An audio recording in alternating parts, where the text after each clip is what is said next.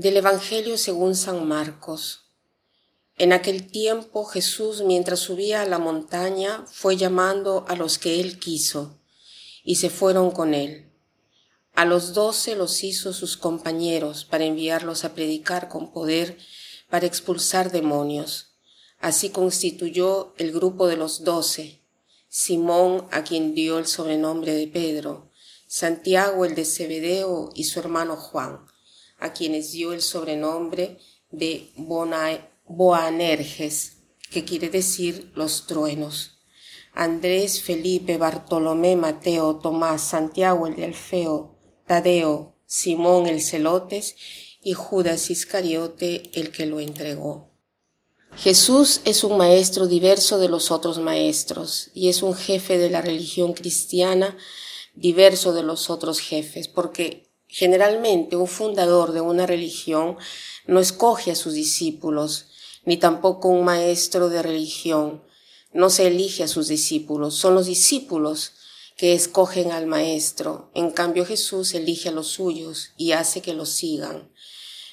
Eh, los fundadores de religiones no quieren ser ellos seguidos, sino quieren que Dios del cual están protegidos, eh, eh, a, él, a él se le siga. Jesús es un profeta muy especial porque quiere que nosotros lo sigamos. Nuestra religión no consiste en seguir un libro, no es seguir una idea, sino una persona, la persona de Jesús.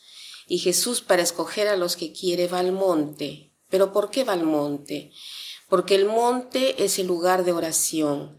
El monte es el encuentro con Dios nos hace ver Jesús que cuando debemos tomar una decisión, debemos siempre consultar al Señor.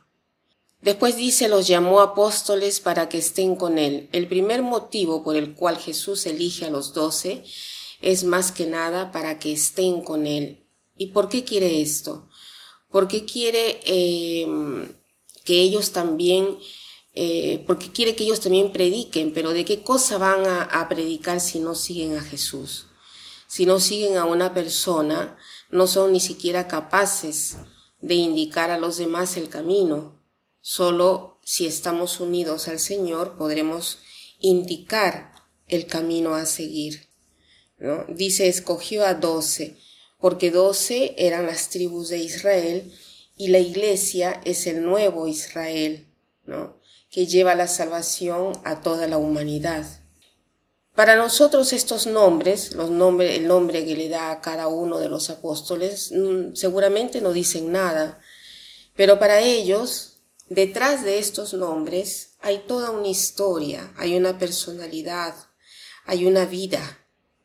Estos doce son muy diversos entre ellos, pero eligió doce como si fueran un solo cuerpo, como si fueran una unión compacta de miembros, un cuerpo solo, un organismo solo.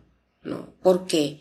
Porque deberían anunciar la buena nueva, deberían expulsar los demonios. Los demonios nos dividen, cosas que tenemos dentro de nuestro corazón que no nos dejan estar en unión. Los doce deberían estar con Jesús para estar unidos entre ellos y con los demás. Entonces hoy podemos hacer este propósito de trabajar para estar unidos a los demás, donde nos encontremos, ¿no?